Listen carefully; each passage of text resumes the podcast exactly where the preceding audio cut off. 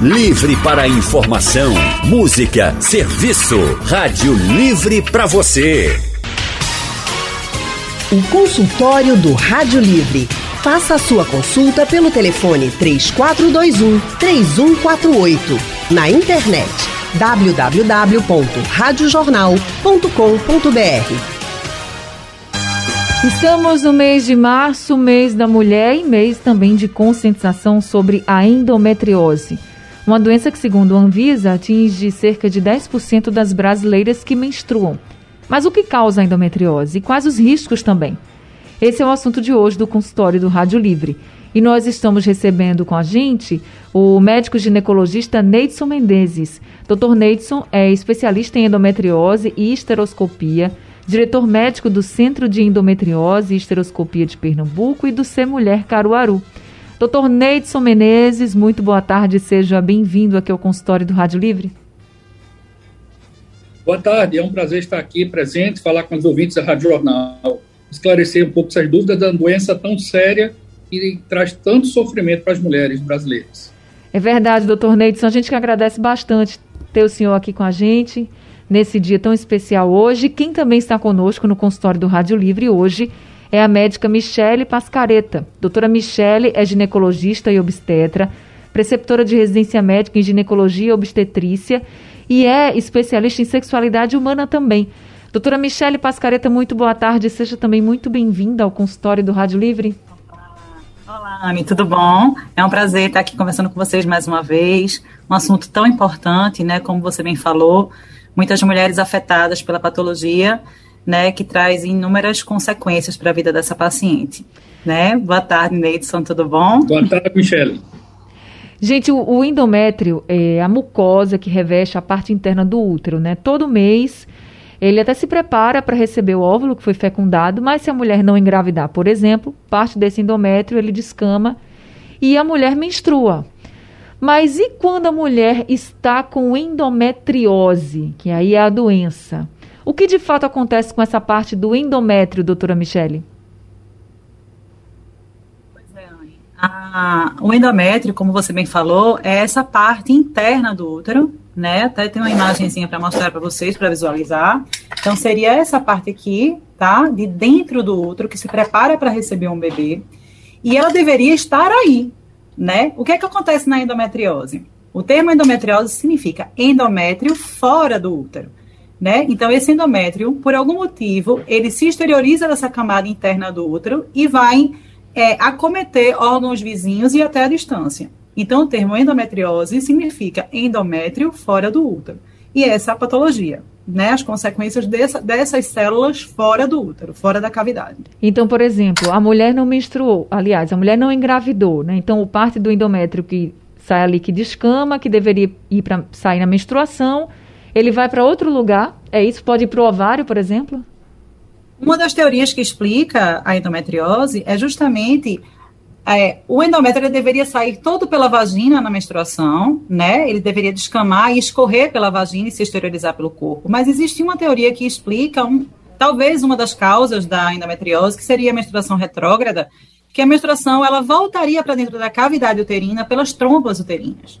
E aí essas células cairiam dentro da cavidade e se implantariam nessa cavidade, causando a doença endometriose, né? É uma forma que a gente, que a ciência tenta explicar, é uma das teorias que tenta explicar a endometriose, é essa menstruação que a gente chama de menstruação retrógrada, menstruação para dentro da cavidade abdominal, que forma esses focos de endométrio dentro da cavidade abdominal.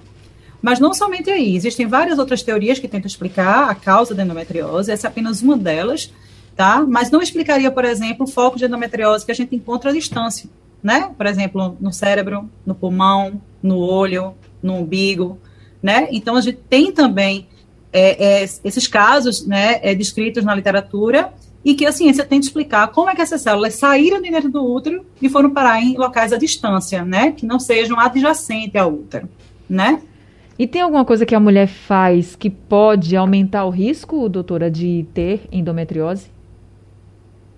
Veja bem, a endometriose é uma doença caracterizada por inflamação e por é, é, dificuldade de, de engravidar, né? Então, assim, essa, não existe nada que a paciente faça que provoque a endometriose, né? Isso é uma, isso é uma característica da paciente, tá? Então, assim, ainda hoje nós não conseguimos, a ciência ainda não conseguiu entender o que leva ao quadro de endometriose, né? A gente está em busca dessa resposta, a gente ainda não tem.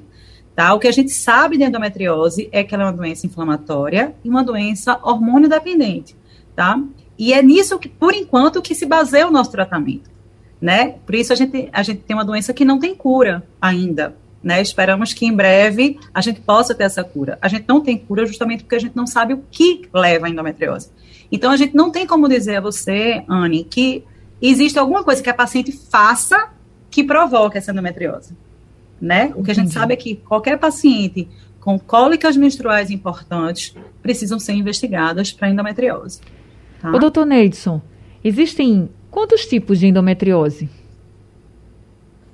É, eu queria ajudar, muito bem colocado o que o Michel falou aí, eu acho bem clara, bem lúcida, e só para contribuir, existem algumas, algumas, uma outra teoria que fala, por exemplo, das pacientes que nunca menstruaram, Tá? Então, essas nunca ciclaram e nunca chegaram a apresentar ciclo menstrual e tem endometriose ovariana, já através da necrópsia detectaram alguns órgãos.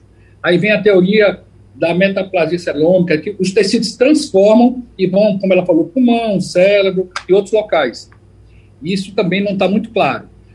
Quando a gente fala o que é que pode fazer para que desenvolva mais ou menos, a gente sabe hoje que a endometriose é uma doença da mulher moderna.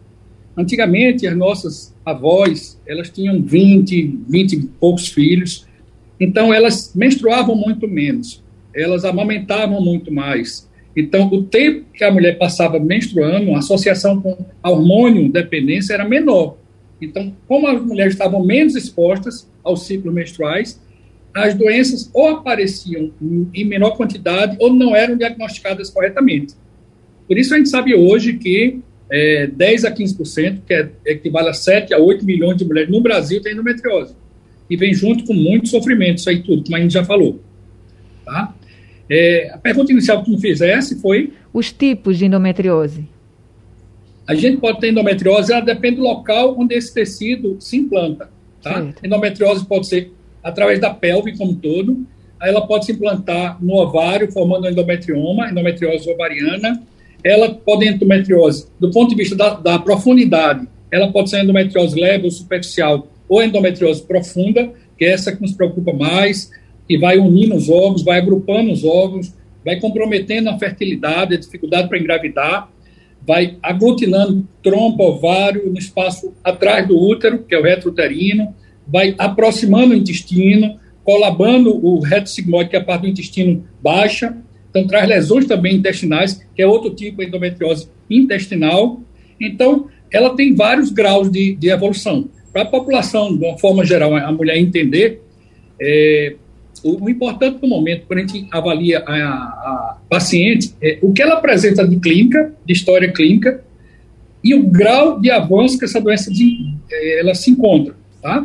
Então, o que é que a gente valoriza mais na mulher? Geralmente são quadros doloroso, a mulher tem muitas cólicas, que começa geralmente na adolescência, mas não é percebido. Existe uma cultura errada de achar que a mulher pode ter cólica, que a cólica é normal, que a cólica vai passar, quando ela engravidar vai passar, quando ela casar vai passar. Isso é uma inverdade, uma questão cultural que foi colocado. Isso prejudica muito o diagnóstico precoce.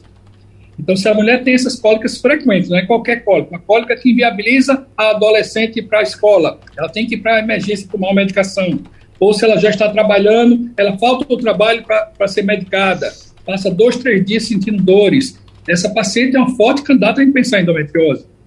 Se ela tem dor na relação, quando vai ter relação com seu parceiro, com sua parceira, então ela tem dificuldade de, de ter, porque a dor incomoda, então ela não consegue manter uma relação saudável. Se ela tem, como já falei, dificuldade para engravidar, a gente valoriza esse sintoma. Aí buscamos diagnosticar se ela tem ou não endometriose e o grau que ela está, se ela está superficial, se é profunda, em que órgão, mais importante, que órgão está acometido. É onde a gente faz a, o diagnóstico por imagem, além da clínica, além do exame físico, o que a gente pega por imagem. Durante muito tempo se fazia muito ressonância. No Sudeste, o pessoal valoriza muito a ressonância. Aqui no Nordeste a gente tem utilizado muito a ultrassonografia transvaginal com preparo intestinal, que é o que a gente chama de mapeamento para endometriose.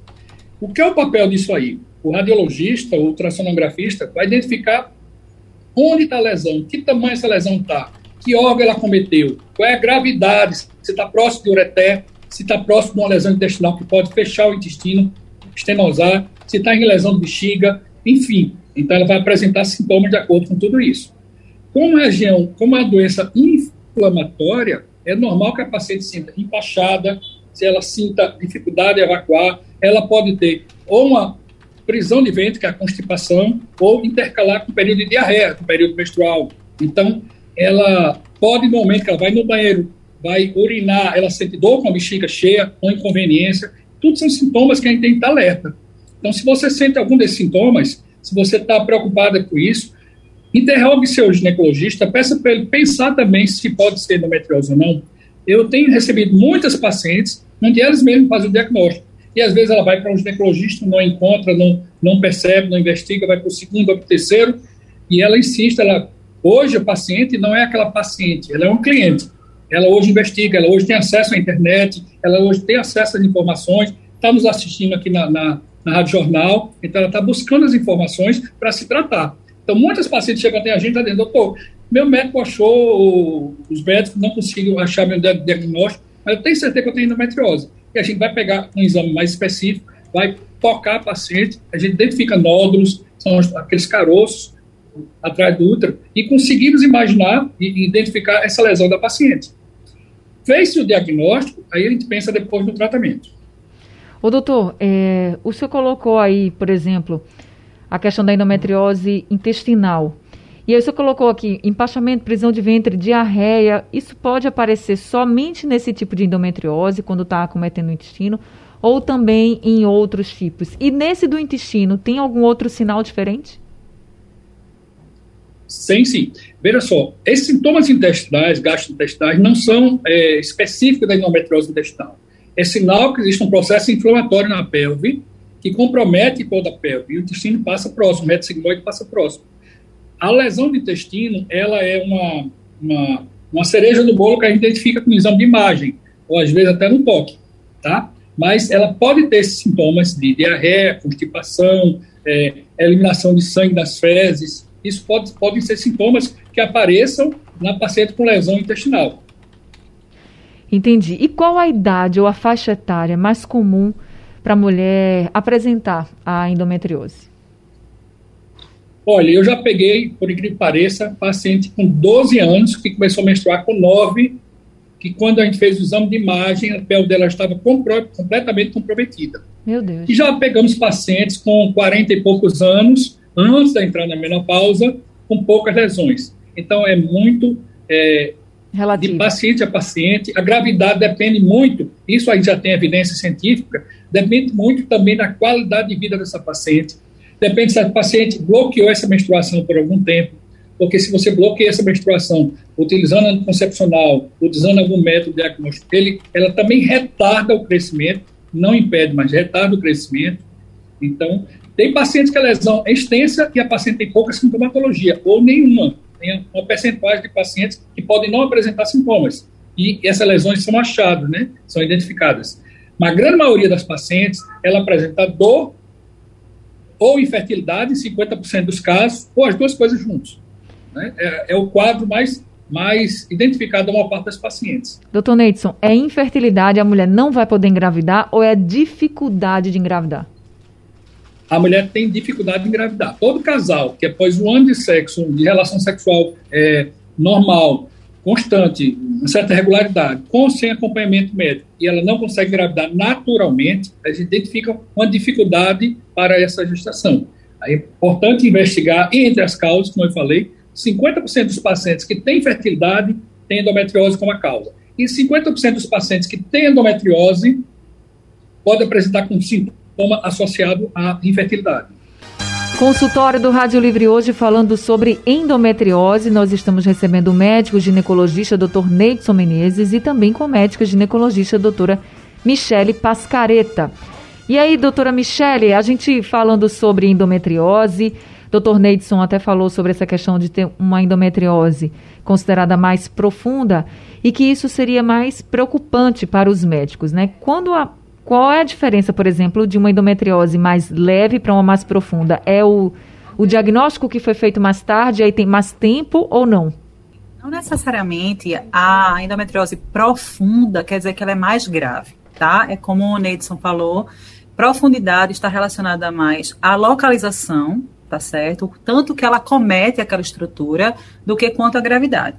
Tá? Às vezes a paciente tem, tem muitos focos superficiais e sente muita dor, por exemplo, tem muito desconforto na relação sexual, tem muita dor para urinar, tem muita dor para evacuar, mas ela não tem ainda um que a gente chama de, de endometriose profunda, não tem, não tem uma lesão com tanta profundidade.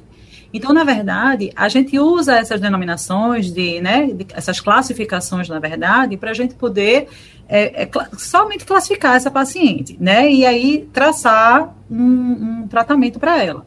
Mas, na verdade, pacientes que têm é, de, é, endometriose superficial também podem ser muito sintomáticas e podem ter muitas consequências dessa, dessa patologia, tá? Então, é só uma classificação. Mas toda paciente sintomática, independente de ser um endometrioma, de ser uma, uma endometriose superficial ou profunda, ela tem que ser tratada, ela tem que ser bem orientada para ela poder ter, não ter as consequências da endometriose. Tá? E é claro que com o avançar da patologia, a gente vai ter lesões provavelmente mais profundas, e aí sim entrar nessa classificação de endometriose profunda. Que tá? consequências seriam essas, doutora? Por exemplo, como o Neidson falou, né, a gente tem aquela pelve que ela fica, como a gente chama, congelada. Né? Então, quando a gente tem endometriose pélvica, né, nessa localização, que realmente é a mais comum, o que, que a gente tem? Com o tempo, essa, esses focos de endometriose funcionam como uma cola, né? Vamos assim falar de um termo mais acessível, né? Esses focos eles vão aderindo os órgãos pélvicos de uma forma que deixam esses órgãos que são móveis, né? O intestino ele precisa se mover para levar, né, o bolo fecal para para a saída, né? A gente tem a bexiga que ela se distende e se esvazia, né? A gente tem as trompas que para carregar o óvulo do ovário para dentro do útero, ela precisa se mover.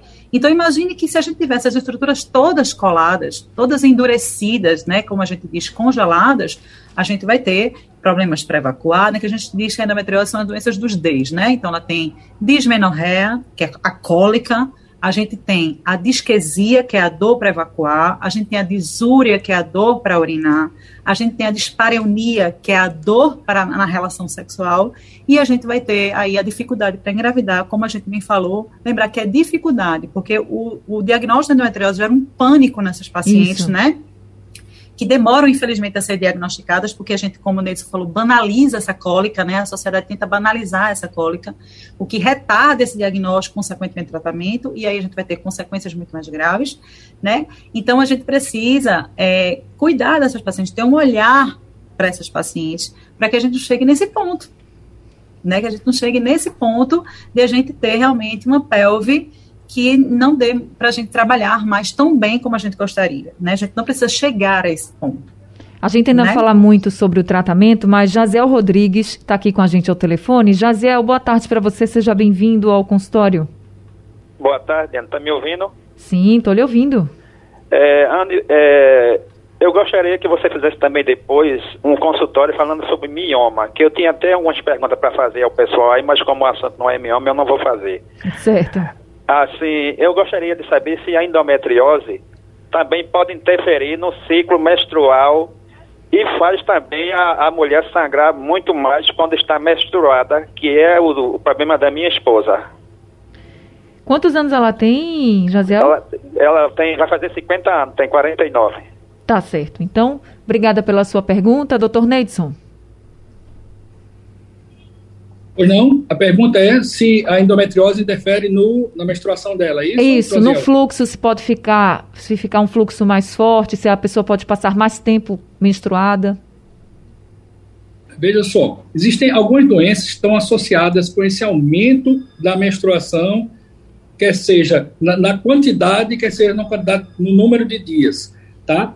Pode existir algumas doenças que estão mais associadas do que a endometriose com esse sintoma. Uma delas eu chamo da prima da endometriose, que é a adenomiose, que é um nome bem parecido, mas é um pouquinho diferente.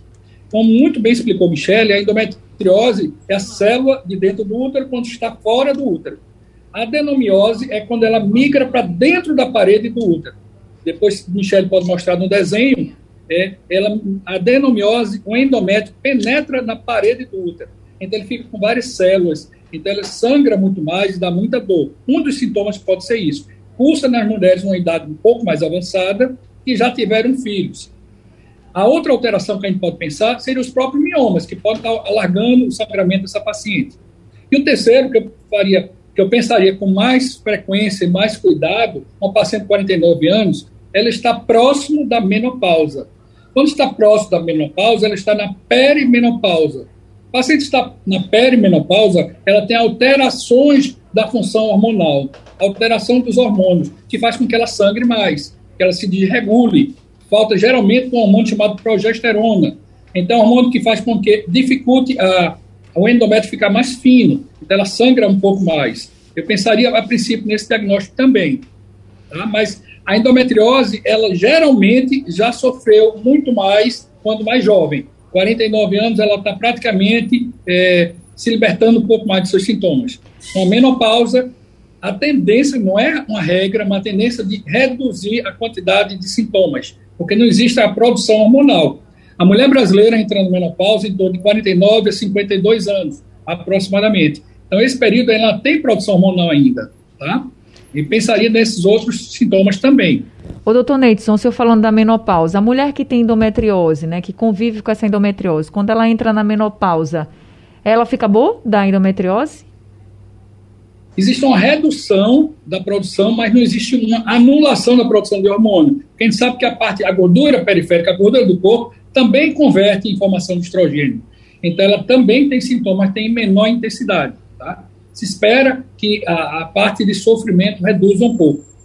Existe uma coisa que eu não queria esquecer de falar de forma nenhuma, é, que é uma falha e um erro que muito propagado, que se a paciente fizer a esterectomia, tirar o útero, ela fica boa da endometriose. Se tirar os ovários, fica boa da endometriose. Não é verdade. O tratamento não passa por, por aí. Exclusivamente tirar o útero. O útero também pode ser removido se for tirado todos os focos de endometriose na cirurgia. E o útero saindo também. Mas se você for submeter uma cirurgia, vou tirar seu útero e você vai ficar boa da endometriose, não é verdade. A gente tem dezenas, centenas de pacientes que voltam aos consultórios com as mesmas dores ou até mais, porque não tiraram os focos que estavam espalhados. Porque o que é endometriose? É, não é a presença desse foco que era para estar dentro do útero, fora do útero, pode estar implantado no intestino, pode estar implantado no ovário, pode estar implantado na trompa, pode estar tudo bem agrupado, colado, como muito bem falou Michele, esse óvulo estar tudo juntos. Você tira o útero, pode até tirar as trompas, mas a, a, a, o peritônio, que é essa camada por dentro, está cheia de lesões. Então tem que remover também essas lesões. Tá? Tá certo. Eu não queria deixar de dizer isso, que é um erro muito grande e muitas pacientes são castradas é, desnecessariamente. É importante, sim, colocar esse ponto, porque realmente tem muitas cirurgias como essa. Agora, a Cristina de Jardim Paulista está com a gente aqui ao telefone. Cristina, boa tarde, seja bem-vinda ao consultório. Boa tarde. Boa tarde, doutores. Doutor, eu vou ser breve. É, o meu problema é um prolapso. É, o, meu, o meu útero lá de fora, há muito tempo. Eu já fiz todos os exames, vou marcar minha cirurgia no dia 31 no IMIP. Mas, doutor, eu aí. Em casa eu bebo muita água, mas eu aí. Eu tenho que botar uma luva, botar a mão e botar o útero para dentro para esvaziar a bexiga, sabe, doutor? Porque senão é uma coisa horrível. Eu. E outra coisa, o meu sai uma secreção, feito um, uma cola, doutor. Eu uso absorvente, entendeu? Aí agora, agora ele começa a doer, eu não sei se é inflamação. Sempre que eu tomo amoxicilina, passa. Eu posso continuar até lá tomar, por favor. Doutor Neidson? Ela perguntou se no final, não entendi, se ela pode continuar o quê? Tomando amoxicilina até fazer a cirurgia. Não.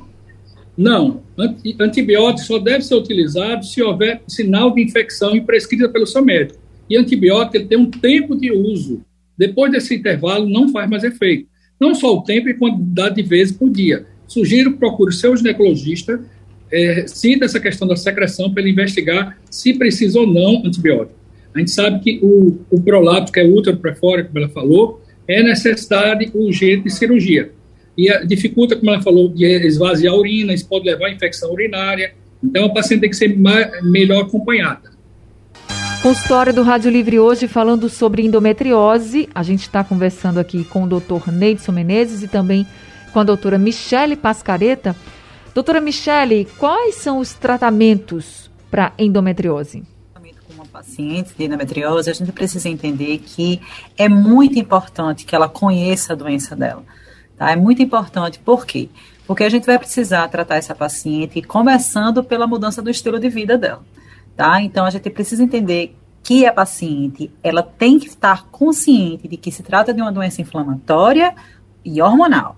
Então não adianta só a gente fornecer a essa paciente um bloqueio hormonal se a gente não tratar a parte é, inflamatória da patologia.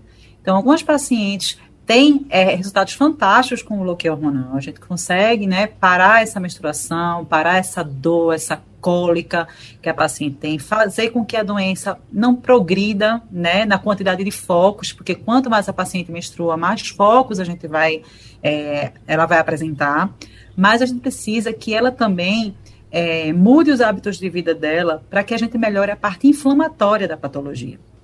Então, a gente precisa, além de estimular bons hábitos de vida, atividade física, né, alimentação, extremamente importante, né, a gente evitar uma, aquela alimentação inflamatória, né, com, com, laticínios e algumas outras coisas que vão piorar essa parte inflamatória da patologia.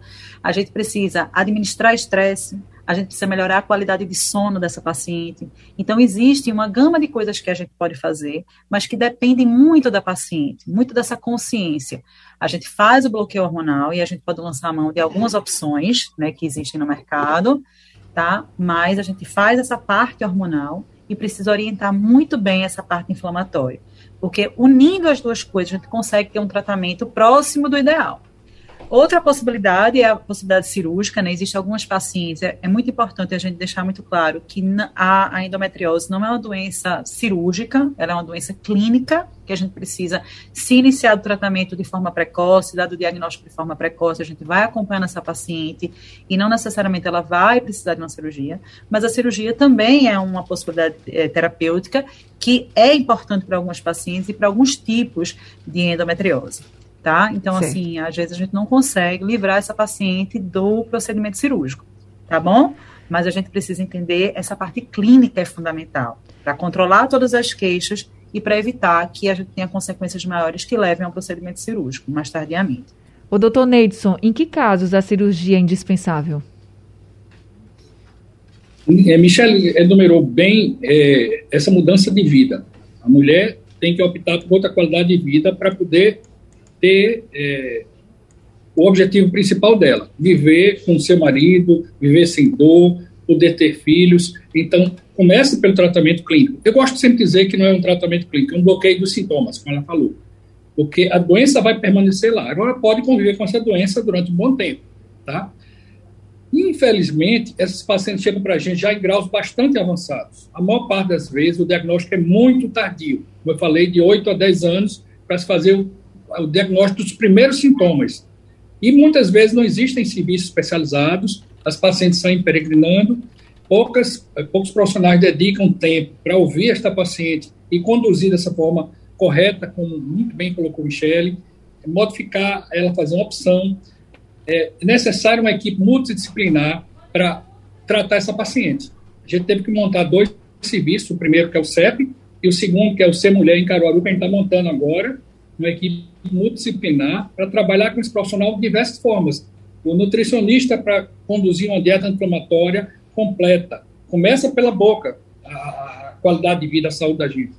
É, Pode-se introduzir a acupuntura, como falou aí também, é, o, o, o, lazer, o sono, menos estresse. Isso tudo, eu, eu falo sempre que seriam ah, medidas paliativas. Certo. Se a paciente chega no quadro mais grave, como eu vou falar agora, que é, infelizmente, a grande parte dos casos, porque o diagnóstico não é precoce, o diagnóstico sempre é tardio, pelo menos esta é a função da, de estarmos aqui, essa é a função do encontro, que se permitir depois a gente fala, que é receber essas mulheres traçar essa conscientização para que elas busquem o mais cedo possível. E aos profissionais de saúde também vamos ter um encontro amanhã à noite com os profissionais do Agreste para discutir qual o papel do ginecologista na, nesse diagnóstico, nesse tratamento, o mais cedo possível. E, quando necessário, encaminhar para os centros de referência. Quando pensar em cirurgia? Cirurgia é um estágio, é um tratamento, é o único tratamento definitivo. Tá? A cirurgia se espera que ela seja uma única cirurgia, monte shot, seja, seja feita por uma equipe multidisciplinar, que entre profissionais que interajam e, e tenham experiência com a cirurgia por videolaparoscopia ou por robótica. Não se deve operar endometriose a céu aberto, com a barriga aberta. Por quê? Porque a lesão, a cirurgia por vídeo, ela amplia em 20 vezes a lesão pequena. Então, a gente tem mais possibilidades de remover todos os focos da endometriose. Ô, doutor, é, o objetivo gente... é remover todos esses focos. Quando é indicada a cirurgia? Primeiro, paciente que apresenta sintomatologia muito grave, que apesar da utilização da medicação sucessiva por, um bom tempo, troca de medicações e não se consegue ou, ou parar o sangramento ou debelar o sintoma doloroso. Essa é uma das indicações. A segunda indicação, paciente que tem infertilidade, que ou ela pode optar pelo tratamento pela fertilização ou pela cirurgia para restaurar a anatomia, aproximar o ovário da trompa, é, retirar as aderências, deixar a anatomia preservada. Esse seria o outro objetivo. E o terceiro, e o mais frequente, infelizmente, são as lesões mais graves, quando existem lesões é, próximo de ureter, lesões em órgãos-alvos graves. Certo. Quando Aí... existe uma estenose, é, uma lesão intestinal que corre risco de estenose, uma lesão grave de bexiga, enfim, paciente que apresenta lesões em órgãos-alvos importantes, seria a terceira indicação da cirurgia. Doutor... Sendo uma cirurgia com uma equipe multidisciplinar, os últimos trabalhos, as evidências dizem que a gente tem 80% de chance de remover todos os focos e debelar os sintomas. 20% dessa paciente deve anualmente ser acompanhada, continuar fazendo seus exames, e a gente tem casos de pacientes que atualmente hoje não tomam medicação, que a gente conseguiu, graças a Deus, resultados exitosos. Pacientes que podem viver depois da cirurgia, 15, 30 dias depois, sonhar em ter seu filho, viver sem dor, poder namorar com seu marido em paz, sem, sem conviver com esse pavor, esse temor da dor. Doutor... Tem pacientes engraçados que dizem para a gente, olha, Doutor, eu não acredito, eu menstruei e estou aqui sem sentir dor. Parece um sonho. Então, uma coisa simplesmente normal para a mulher, para ela é um terror, a vinda claro. da menstruação. Então, é possível se encontrar, eu queria dar esse, esse, essa palavra de esperança. A endometriose hoje é tratada em todos os estágios, desde a endometriose mais leve superficial, com todos esses tratamentos, que muito bem falou Michele, até os casos mais graves, uma pelve congelada, em que os órgãos estão agrupados, podemos retirar e, e remover essas lesões com êxito, desde que seja é, uma, uma, uma, estrutura com equipamento, com um hospital Sim. terceiro grau, que possa comporta uma cirurgia desse grau. Cirurgia tá pode levar 3, 4, 6, 8 horas, como a gente já fez. Mas o objetivo é em um tempo só. Tá Muitas certo, pacientes dizem, doutor, eu já operei 5, 6, 8 vezes, todo ano volta a doença. Às vezes ela pode recidivar, pode. E às vezes a cirurgia não foi completa não foi retirado corretamente pela técnica de excisão. Muitas é, cirurgias são apenas queimando os focos, retirando pequenos focos. E como a gente sabe, a endometriose é profunda, ela atinge mais de 5 milímetros. Então, a gente tem que retirar todo esse peritônio acometido, trabalhar perto de vasos, de nervos. Ela é uma cirurgia belíssima, mas muito arriscada. Quem não tiver experiência incorre risco de lesões irreversíveis. A paciente lesão nervo que, é que a gente chama de hipogastro, o paciente pode ficar sem urinar e sem, sem controlar a urina, nem sem controlar as fezes. Mas, se for exitosa a cirurgia, ela pode conviver o resto da vida dela com pouco ou nenhum sintoma. É por isso, isso, tem vários casos. Por isso que é muito importante, então, gente, que vocês conversem com os seus ginecologistas, com os especialistas que estão atendendo vocês e vejam qual é a melhor condução para o tratamento da endometriose. Infelizmente, o tempo do nosso consultório acabou, mas eu queria agradecer muito ao doutor Neidson pelas explicações e orientações aqui para os nossos ouvintes. Muito obrigada, viu, doutor Neidson? Se você puder convidar os pacientes para o endoencontro, é, estão, estão convidadas, e a Michelle, não sei se ela é de Recife ou de Caruaru, se ela estiver em Recife, vão ter um endoencontro com esses pacientes no dia 29, no auditório do Rio Mar Trade Center, pelo CEP. E em Caruaru, que vai ser amanhã, no dia 24, um shopping difusora, é, no, no, primeiro andar do shopping difusora, ao lado, é, depois daqueles restaurantes que tem, vai ser um espaço de, de eventos que a gente vai tá conversar feito, então. com todos os pacientes em Caruaru e vamos apresentar um questionário com feito com, com uma triagem com essas pacientes, para elas apresentarem os seus sintomas. Ele vai entregar o poder Sim. público para fazer um núcleo, tentar fazer um núcleo para conduzir essas pacientes em Caruaru e na região da cidade vizinhas também. Tá feito o convite, então. Doutora Michele, muito obrigada por esse consultório também, por todas as orientações, viu? Sou eu, Ana. É sempre um prazer participar com vocês aqui e tirar as dúvidas dos ouvintes para que a gente tenha uma qualidade de vida melhor. Tá Sejam bom? sempre muito bem-vindos aqui. Obrigada. Sejam sempre muito bem-vindos no nosso consultório. Consultório chegando ao fim, Rádio Livre também. A produção é de Gabriela Bento, trabalhos técnicos de Sandro Garrido e Emílio Bezerra, no apoio Valmelo, no site da Rádio Jornal Isis Lima e a direção de jornalismo é de Mônica Carvalho. Rádio Jornal, definitivamente sua.